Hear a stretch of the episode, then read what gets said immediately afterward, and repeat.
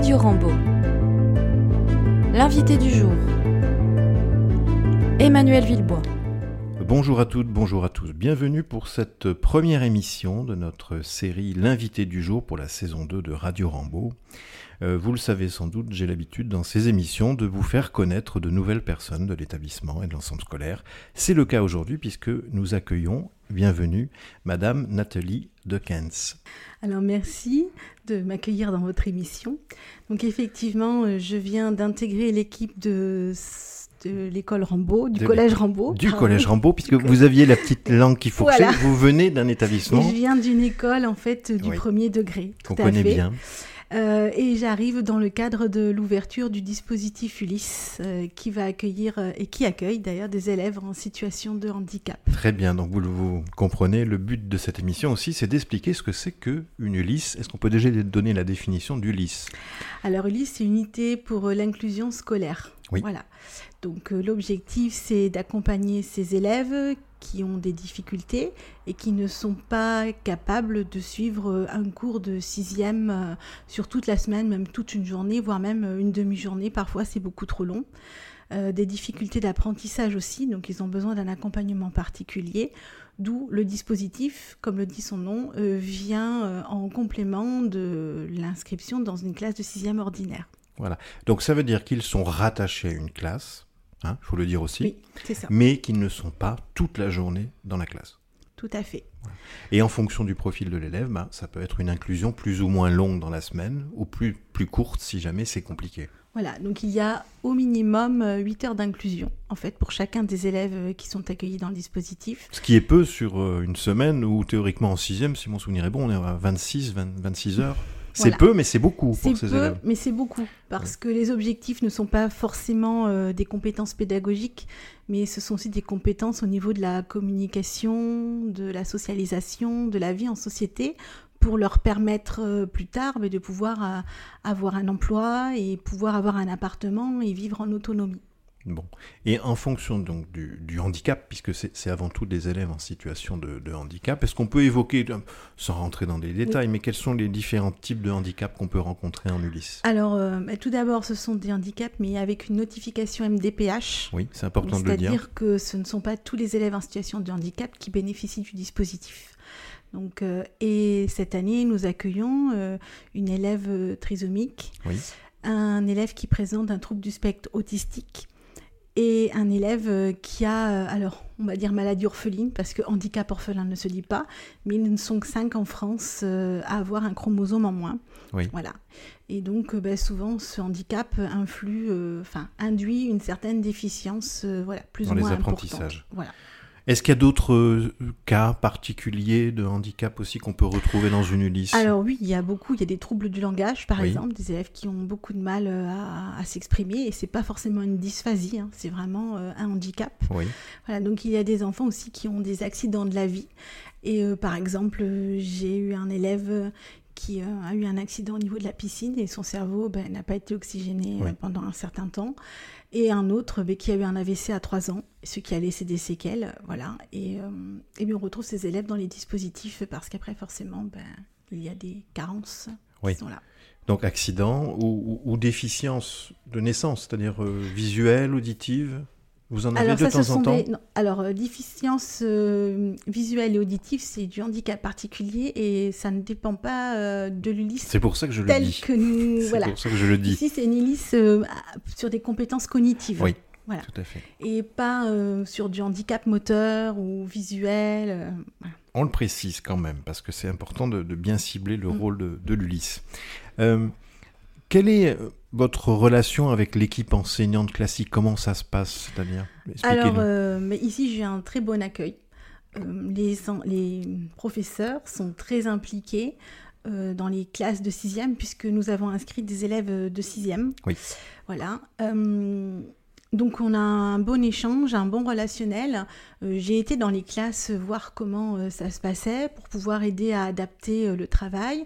Euh, l'un des élèves d'ailleurs qui peut suivre euh, plus de temps d'inclusion parce qu'il a beaucoup d'envie, euh, de capacité et d'aptitude et voilà, il nous montre une grande envie de participer aux apprentissages, est évalué au même titre que les autres. Et donc les professeurs m'ont donné les évaluations que j'ai adaptées sous forme de QCM voilà, un peu simplifié par plus simplifié, voilà, agrandir les, le texte, enfin voilà, ce dont moi j'ai l'habitude. Et donc il a passé les évaluations dans sa classe et il a eu de très jolies notes, 13, 17 notamment. Bon, ben ça c'est merveilleux. Ça, ça veut dire que voilà, parfois, on a la bonne surprise de voir que les élèves bah, sont un, peu plus dans l'inclusion que ce qui était envisagé au départ. Voilà, tout à fait. Euh, la, difficulté, c'est la longueur. C'est-à-dire qu'il ne peut pas aller dans toutes les inclusions parce qu'il fatigue. C'est pour ça qu'on a ciblé euh, pour cet enfant certaines disciplines. Je travaille particulièrement avec ces professeurs-là. Bon, et quand ils ne sont pas donc en classe classique, ils sont dans la classe Ulysse, puisqu'on a aménagé une classe Ulysse. le dispositif, soyons précis, le dispositif. C'est pas une classe, vraiment. C'est pas une classe, c'est une classe d'accueil, mais c'est pas une classe euh, par entière. Voilà, le lieu est une classe, mais c'est vraiment un dispositif. Puis alors, ils sont dans le dispositif euh, avec moi, euh, une AESH, parce qu'il faut dire que ces enfants sont accompagnés. Euh, par des AESH. En plus, en plus, en plus du dispositif, ils ont une notification MDPH aussi pour les AESH. Oui. Euh, et dans le dispositif, eh bien, euh, pour ceux qui ont des lacunes en lecture ou mathématiques, eh je reprends euh, là où ils en sont en fait. J'avance avec eux voilà, pour les faire bah, aller le plus loin possible. Oui, parce que chaque projet d'élèves dans, hmm. dans, ces dispositifs, chaque projet est complètement différent. Tout à fait. Autant d'élèves, autant de projets, autant de, de pédagogies différentes, je dirais même, parce que pour certains, ce qui fonctionne avec certains ne fonctionne pas avec d'autres. Exactement. Donc il faut tout adapter tout le temps. Et alors, maintenant que vous avez un petit peu déjà du, recul par rapport à la rentrée, puisqu'on est déjà au mois, d'octobre, euh, je sais que vous êtes intervenu plusieurs fois dans des classes pour expliquer le dispositif Ulysse, pour expliquer euh, quand un élève est, en, inclusion. Euh, Qu'est-ce qui est difficile avec nos, élèves qui n'ont pas cette situation comme les, élèves du lys de, handicap? Est-ce que vous sentez qu'ils sont intégrés facilement, qu'il y a une ouverture ou est-ce qu'il y a une, inquiétude de ces enfants? Alors, il y, a, il y avait beaucoup d'inquiétudes au début pour les classes dans lesquelles ces élèves sont inclus. Ce qui est normal. C'est-à-dire que ces élèves ne savaient pas euh, s'ils devaient aller vers eux ou pas, s'ils devaient les aider ou pas, si c'était contagieux ou pas. Enfin voilà, il y avait beaucoup de questions. Donc, euh, dans le cadre de la petite fille qui est trisomique, on a fait venir le centre ressources trisomie 21 pour faire un travail euh, avec les élèves sur leurs inquiétudes, leurs angoisses, euh, voilà. Donc maintenant, ils sont très à l'écoute de leurs camarades, ils l'accompagnent beaucoup. Le midi, ils l'accompagnent à la cantine. voilà, il y a toutes les inquiétudes étant levées. Ça se passe, je dirais, très très bien.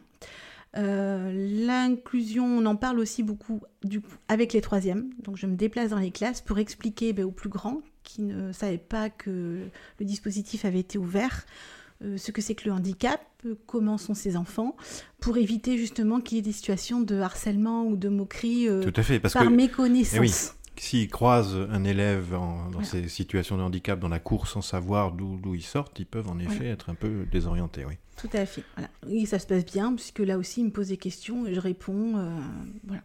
Donc ils se sont bien intégrés nos trois élèves, c'est ce que j'entends. Donc je trouve que oui, je trouve que l'intégration euh, s'est super bien passée et que l'inclusion euh, se déroule vraiment euh, dans de bonnes conditions pour chacun d'eux. Alors moi j'avais une question et c'est vraiment à vous que je la pose.